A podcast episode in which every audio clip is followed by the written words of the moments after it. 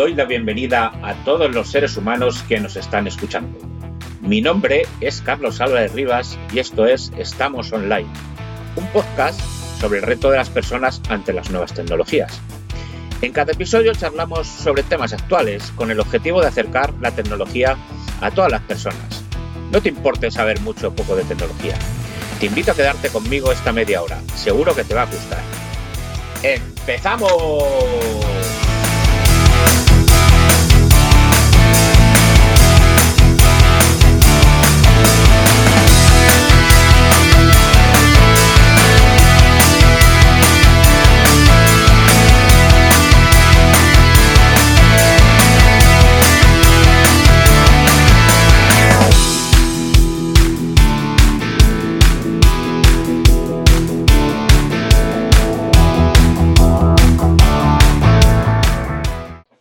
Hoy tenemos a Jesús Cuesta. Para los que no los conozcáis, Jesús Cuesta es Lead Specialist en Deloitte, apasionado de las nuevas tecnologías y colabora con diferentes comunidades como Hackathon Lovers. Bienvenido, Jesús. Hola, encantado, Carlos. Hola a todo el mundo. Bueno, un poco para, para, para que todo el mundo se entere un poco de- del tema que vamos a hablar un poco. Empezamos. ¿Qué es un hackathon? Vale, este término ha traído un poquito de controversia en los últimos años porque inicialmente se conocía como un evento organizado por hackers para crear software colaborativo. Pero lo cierto es que con todo este mundo de la controversia que está habiendo con todas las startups, empresas corporativas que se, que se meten para organizar hackatones, ha derivado un poquito más a un evento para montar prototipos, a veces sin programar y presentarlo, que no es, en sí no es un hackathon, pero si nos apuntamos algún día a un hackathon, puede ser que lo que veamos es que haya gente que solo haga un PowerPoint y lo presente y que no programe nada. Ajá. ¿Y, y cómo, cómo funciona un hackathon? Pues inicialmente, por lo menos cuando se- yo el primer hackathon que me apunté fue en el 2014, ha, pasado, ha llovido bastante desde allí.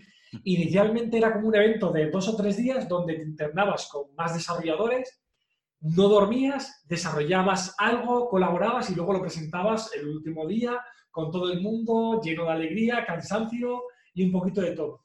Ahora realmente está cambiando y no hay solo hackatones de dos o tres días, hay o de 24 horas o de dos o tres semanas, como está viendo últimamente los de la Comunidad de Madrid o esos a nivel internacional, donde a menudo se valora más la idea de negocio y la posibilidad de que el equipo pueda llevarlo a cabo que en sí el propio prototipo que hayas desarrollado o la solución tecnológica que hayas desarrollado. Con lo cual, nos podemos encontrar hackatones más orientados a desarrollo de producto o una idea tipo startup, a hackatones de captación de talento o al hackathon puro y duro de, vale, vamos a estar aquí juntos, vamos a formar equipos con gente que no conocemos y vamos a desarrollar algo con una tecnología que a veces ni siquiera conocemos.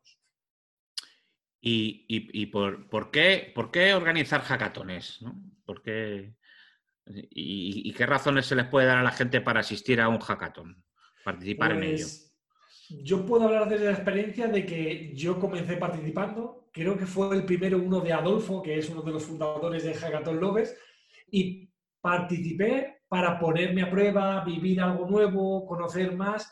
Entonces, con el paso del tiempo he colaborado en algunos, y aunque actualmente estoy liderando esta comunidad de Hackathon Lovers, y la razón es para intentar exprimir más y vivir una experiencia completa más a Hackathon. El, mm, eso es lo que es si quieres montarte como organizador. Pero ¿qué es lo que obtiene alguien que monta un hackathon? Vamos a diferenciar entre si es una startup, así es una empresa corporativa, así es un colectivo. Al final, lo que estás consiguiendo cuando montas un hackathon es juntar a muchas personas heterogéneas, con muchos conocimientos diferentes y con mucha motivación que te van a aportar nuevas ideas para resolver alguno o varios problemas, prototipos diferentes y encima una energía enorme, porque cuando vas allí ves un montón de personas que quieren crear algo nuevo, que tienen mucha motivación, como hemos comentado, y es, es bastante contagioso. Yo, cuando sales de ahí, ese, esa, ese ímpetu, ese énfasis, te dura durante cuatro o cinco días donde te quieres comer el mundo, quieres montar una empresa, quieres montar nuevas tecnologías, quieres colaborar en un proyecto open source. Y por eso es bueno de vez en cuando, o montar uno o participar uno para esa retroalimentación de todos los participantes de lo que se obtiene ahí dentro. Aparte de todas las nuevas ideas que puedes ver si eres una empresa y quieres o captar talento o ver diferentes soluciones para un problema que quieres resolver. O sea, se trata un poco de, alimentarse, ¿no? Y, de cosas nuevas, ¿no? y conocer gente nueva eh, de un tema en concreto, ¿no? Sí. la gente a veces, si participas, te puedes apuntar solo o en un equipo. Si te apuntas en un equipo, sí que es cierto que te va a ir mejor en el hackathon porque sabes trabajar, ya tienes un equipo muy formado, os habéis dividido las tareas, pero el inconveniente que tienes es que posiblemente, como ya tengas un grupo cerrado, no vas a conocer a tanta gente, no vas a conocer cómo trabajan otras personas, no vas a conocer nuevas tecnologías que usan otras personas. Es más duro apuntarse solo, pero tienes más posibilidades de aprender y de contagiarte del resto de gente. Y también de acabar mal. Yo he estado en algún hackathon donde la gente acaba tirándose de los pelos o que ha llegado el típico dictador que llega una persona que dice, ah, aquí se va a hacer todo lo que yo diga. La gente, no, no queremos. Y al final se acaba destruyendo el equipo o hay equipos, yo he hecho que entre un 20 y un 30% en cada hackathon hay equipos que desaparecen, que es a las cuatro horas o al día siguiente no vuelven. Se han peleado y, y no quieren volver o que no son capaces de desarrollar algo, les da un bajón a nivel anímico y si la organización no tiene facilitadores o gente que supervise para para ayudarles a desarrollar el concepto de idea, se retiran también por miedo, por la vergüenza de quedar mal. Porque hay que sumar que se apunta mucha gente junior, que les da igual quedar mal, pero cuando se apunta alguien serio, siempre tiene el miedo de, uff, ¿y si ven lo que he hecho y queda un ridículo? Ese miedo a, sacar un poquito las vergüenzas de, del qué dirán de, de tu calidad de código o tu de calidad de idea, que yo mi punto de vista es, todos estamos para aprender, todos tenemos, nos podemos equivocar, todos hacemos código porquería de vez en cuando, no pasa nada, pero siempre está el miedo de, los seniors del, del qué dirán. Es como ir a participar a Eurovisión. A Eurovisión van muchos cantantes que tienen mucho por qué demostrar. Pero, ¿y si llevas a un artista, a un Alejandro Sanz o a alguien ya que tiene una imagen creada? Corre el peligro de que si no queda bien, la gente lo critica o se ríe de él. Lo mismo pasa en estos hackathons. Es la gente más senior tiene la impresión de que tienen más que perder. Si soy un director de, tecnología, un CTO, o soy un arquitecto de software ya con cierta fama, si voy y no quedo bien, mis compañeros se van a reír. Digo, aún así, participa, es una tontería. Hay, que equivocarse, hay que ponerse a prueba y, jolín, siempre, siempre se puede aprender algo nuevo. y, y, y desde tu punto de vista, ¿qué es mejor, organizar un hackathon o participar en él? Yo creo que antes de ponerse a organizar, primero habría que participar. Y ya cuando hayas participado en algunos, meterte en la aventura de, y en diferentes, porque hay diferentes métodos y tipologías de hackatones, organizarlo. Desde mi punto de vista, yo los disfruto más participando, vamos a ser realistas. Porque es como, ¿qué prefieres más? ¿Montar una fiesta o participar en ella. Montarla la vives de otra forma, porque conoces a, los organizadores, estás poquito a poquito echando una mano a todo el mundo, tienes una visión horizontal de todos los grupos, es, vives de otra forma, pero sí que es cierto que cuando participas es mucho más intenso. No duermes, quieres darlo todo, quieres, quieres exprimirlo al 100%. O sea, se vive de punto de vista más intenso, pero como organizador eres capaz de aprovechar otras sinergias diferentes dentro de un hackathon. Y, entiendo que, habrá diferencias entre, entre lo que son hackatones nacionales y hackatones a nivel internacional, ¿no? Sí, bastante. Yo en el último año habré participado en dos, tres, dos o tres, unos a nivel europeo y otros a nivel de Estados Unidos. Y ahora, sobre todo por el tema del COVID online, ya no tanto físicamente, es en uno del año, hace dos años en, en Laponia para uno de IATA que montó a nivel internacional y que además te pagaba el vuelo y el hotel, con lo cual eso era un... Ya puesto, vamos, vamos para allí. La diferencia a menudo, porque los españoles a menudo pensamos de que en el extranjero se programa mejor y son mejores que nosotros. Y no es así. hay gente muy buena y hay gente normal. Entonces, cuando vas allí, vas un poquito con el miedo a ver qué nivel que va a haber, porque hay gente de Google, hay gente de compañías internacionales muy importantes, y no tengáis miedo, hay gente muy buena y hay gente que no lo, están, que no lo es tanto. Lo primero va a ser en la, la diferente, diferentes culturas. que si nunca has trabajado en un país extranjero con gente de, Tailandia, gente de Alemania, la comunicación es un poquito diferente, pues si te toca trabajar con ellos. Y lo otro es la cantidad de personas. Si participas en un hackathon online, en el de europeo, el Euvisos Virus, participaron más de 30.000 personas. Eso significa que, acostumbrado a un hackathon físico de aquí de los de Madrid, que pueden haber entre 60 y 80, 100 personas como máximo, grupos de 7 y 8, ahí estás compitiendo contra 30.000 personas, contra a lo mejor 2.000 y picos. De esos, volvemos a repetir, hay un 20-30% que se van a quitar. Pero claro, al ser más competidores, el nivel va a ser más alto, vas a necesitar inglés, pero es más divertido y ves muchas más cosas, muchas más tecnologías, muchas más ideas que se pueden abordar y luego ves que todo el mundo, las diferentes partes del mundo, somos muy parecidos. Diferentes costumbres, pero al final acabamos desarrollando un código muy similar. ¿Y para participar en un hackathon tienes que obligatoriamente saber desarrollar, programar o...? No, eso es lo que estábamos comentando. Sí que es cierto que hay hackatones que son puro desarrollo, pero normalmente son equipos heterogéneos vas a tener gente puro de desarrollo, machaca de déjame, no me molestes y voy desarrollando, pero vas a tener a alguien de negocio que es muy importante, que es la persona, cuando hablamos de negocio no digo el típico con corbata, traje, que a lo mejor no le gusta mucho a los desarrolladores, sino una persona que es capaz de hilar hacia dónde vamos a ir. ¿Qué es lo que, el producto mínimo viable, qué es lo que se va a valorar en el concurso, qué va a hablar con el jurado, va a hablar con otros equipos, qué va a obtener, qué es lo importante para participar.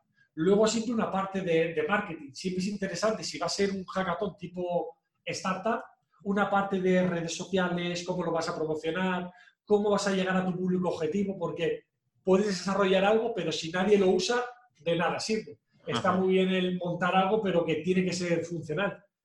O sea, que tenemos gente de negocio que tenga ideas, gente de marketing, facilitadores a nivel allá, porque algo que, hemos, algo que he vivido mucho en los hackatones es que si no te organizas bien, a lo mejor quieres construir algo muy complicado y se te acaba el tiempo. alguien que te ayude a marcar los hitos, las entregas, que a menudo la organización te, lo suele, te suele facilitar a uno. Pero si no es así, si te llevas a uno que tenga ese conocimiento o, te metes un Scrum Master, perfecto. Así tienes un equipo heterogéneo, como hablaríamos en formación en, en, Scrum, que te va a ayudar a que el proyecto en esos dos días, un día o dos semanas, llegue a buen término. Y y hombre, por ahora me has, pintado un hackathon todo muy bonito, muy interesante, pero ¿hay, ¿hay algún lado oscuro, algo en, estos, estas organizaciones? Yo diría que sí, muchas, desde los participantes al organizador. A nosotros como Hackathon Lovers nos suelen llegar muchas solicitudes para promocionar hackatones. Y lo primero que hacemos es leer las bases legales.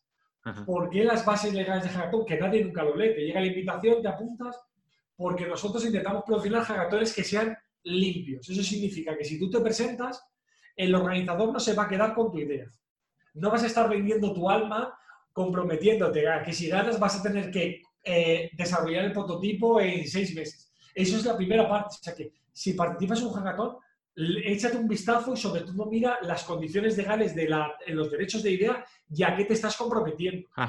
Uno que me acuerdo, no voy a decir la marca, que era uno que participé en Andalucía, cuando vi al día siguiente, no nos pasaron las bases legales, que eso es otra, que a lo mejor te las pasan al día siguiente. Eché un vistazo y me quité, digo, mira, esto, esto, es horrible. Estáis robando a la gente, os vais a quedar cosas y estás obligando a la gente a comprometerse. Eso por un lado. La otra parte negativa puede, que puede haber es cuando formas un equipo. Si te apuntas con gente que no conoces. Uno de los casos que me pasó es, fue de participante, tuvimos la suerte y el, pues lo que montamos de clasificarnos como los finalistas, y claro, entrábamos en unas rondas de financiación con unos organismos europeos. ¿Qué es lo que pasó? Que uno del equipo, un poco pillín, dijo, esto me lo llevo yo y, y dejo al equipo de lado. Y les escuché cómo se juntaba con dos del equipo para echarnos de lado los que habíamos, yo soy más desarrollador y más de negocio, los que habíamos desarrollado en completo la idea. Claro, le dije, mira, si quieres ir, te vas con ellos si quieres, pero te quedas sin todo el código. O sea que hubo problemas en el equipo porque puede haber alguien, mala persona, que diga, en el momento que ve la posibilidad de un poco de dinero, la gente saca lo peor de sí. No siempre es así. Hay gente majísima, pero puede ser que des como una serpiente en tu equipo. Y eso es muy complicado de gestionar. Y yo, yo veo que cada vez más empresas recurren a la organización de hackatones para captar conocimiento. ¿Es así o, o es una percepción mía? Sí, para captar conocimiento, personas y captar ideas. Siempre, siempre es cierto que hay, hay hackatones, bueno, hackatones, concursos de programación como Youth, era Youth con dos tetas, que no han cambiado el nombre, donde lo patrocinan las empresas y luego a las ideas ganadoras te ofrecen la posibilidad de desarrollarlo con ellos, les sale más barato. Es como, normalmente una empresa como Telefónica, Santander, se gasta millones al año en innovación y a menudo no sirve de nada. Imagínate que organizas un hackathon, se apuntan tantas personas y escoges a los mejores, que encima es el mejor equipo, una buena idea, te estás ahorrando un montón de dinero para luego poder desarrollar el prototipo. O simplemente ver las diferentes posibles soluciones a algo o como elemento de motivación para, para contratar gente. Este último año he visto varias grandes compañías a nivel de España que han organizado hackatones para seleccionar a posibles personas para poderlos eh, introducir dentro del equipo. ¿Y podrías ponernos algún ejemplo de hackatones que has organizado y su resultado? ¿Qué resultado? Vale, en el último con el cual hemos colaborado, este que es muy bonito, que era de Gilsintex, es un grupo también que, pues de mujeres tecnológicas, a pesar de que pueda haber hombres también dentro, sobre todo es, en España es para promocionar la mujer dentro del mundo de la tecnología.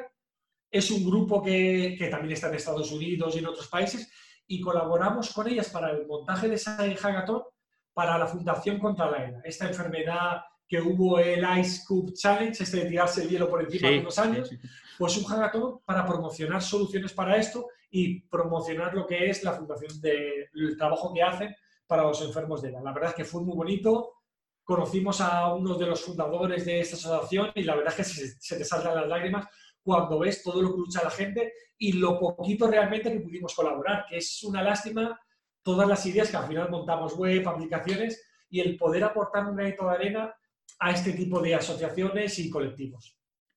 O sea, siempre un poco entiendo que los hackatones se montan sobre un eh, con un tema específico, ¿no? O, no.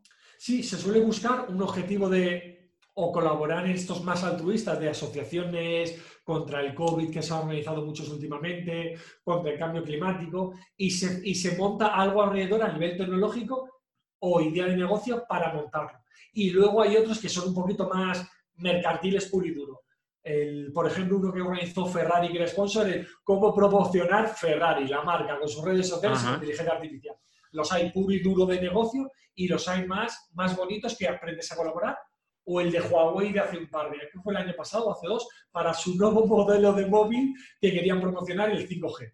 Con lo cual es ideas para, poder usar el 5G y aplicaciones que se podrían usar.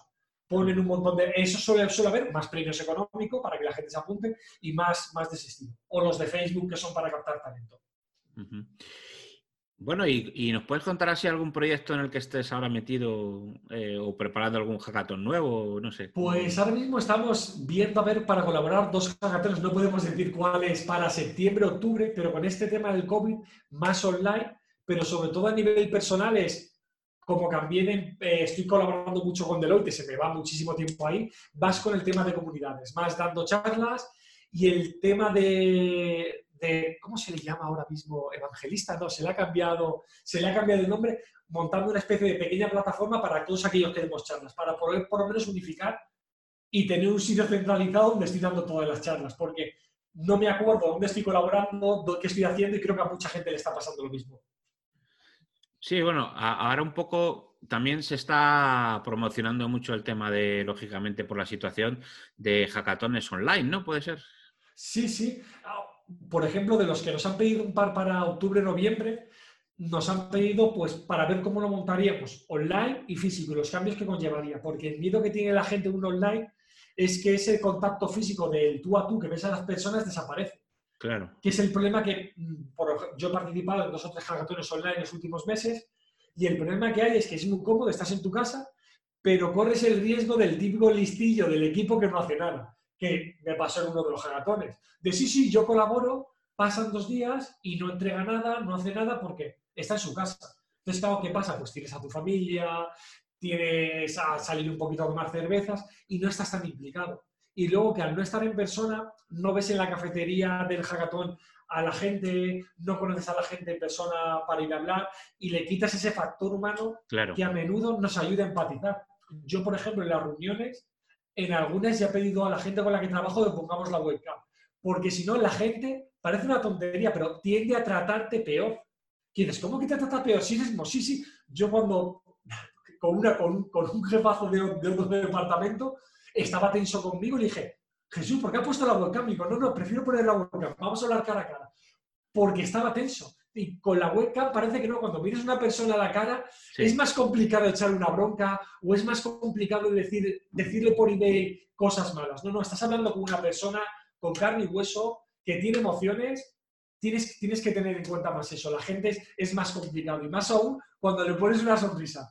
Me pasó con una compañera que me estaba, o compañera de otro país, que estaba así tensa conmigo me puse la cámara, sonreí y me dice, ¿por qué estás sonriendo? Digo, ¿a qué te, es complicado enfadarte conmigo cuando me ves que estoy sonriendo en la pantalla? Y me dice, ¿qué cosas que tienes? digo, pero a que sí, pon la vuelta. Y se relaja, se relajó un poquito el ambiente. Mm. Bueno, o sea que, bueno, pues si nos quieres contar alguna cosa más o darnos algún consejo para participar. ¿Algún, consejo más a todos aquellos que tienen miedo en participar en un hackathon? Ahora, por ejemplo, en Deloitte estoy intentando animar a la gente a participar porque la gente me suele poner dos excusas. Falta de tiempo, no tengo tiempo, tengo familia, tengo hijos, tengo vida, no voy a poder dedicar. Vale, te estoy pidiendo que a lo mejor le dediques, apúntate un hackathon pequeño, un sábado, sería el intervalo del tiempo. Es como ir a jugar un partido con los amigos o jugar a la consola. Va a valer la pena. Y lo otro, el miedo a hacer el ridículo. Parte de que todo vamos, deja tu ego en casa, el ego no es tan importante, ponte ahí y ves aprender. Se puede aprender mucha gente, mucho de la gente senior y de la gente junior. Si vas con una predisposición de que tienes muchas cosas que aprender y que no eres el super crack de la vida, la, vas a abrir un montón de puertas, un montón de puertas al mundo. Es el mensaje que por lo menos yo intento transmitir con la gente con la que estoy trabajando y cuando trato con todo el mundo es déjalo en casa, no me vengas con soy un super crack, y no tengo nada que aprender, porque entonces, claro, tienes mucho que perder, porque en el momento que vendes esa imagen, no puedes, no, no, puedes, no puedes decir, uy, esto no lo sé. Claro, entonces parte de que tienes que aprender mucho y que vas a un hackathon a aprender de todo el mundo y también enseñar a la gente. Si partes desde esa imagen, tienes muchísimo que ganar, tanto en el hackathon como en la vida y como en tu trabajo. Muy bien, pues muchas gracias Jesús por haber estado en el podcast de Estamos Online y puedes venir aquí cuando quieras. Muchas gracias por la invitación. Pues estate seguro que o yo o alguno de mis, de mis colegas te vamos a escribir un privado para venir aquí. Siempre es un placer el poder hablar con otras personas de tecnología. Fenomenal, un saludo. Un saludo. Bueno, pues esto ha sido todo por hoy. Espero que os haya gustado y estéis ansiosos de escuchar el próximo capítulo. Y recuerda, aprovecha el tiempo que la vida son dos días y uno llueve. Un saludo de Carlos Álvarez. Adiós.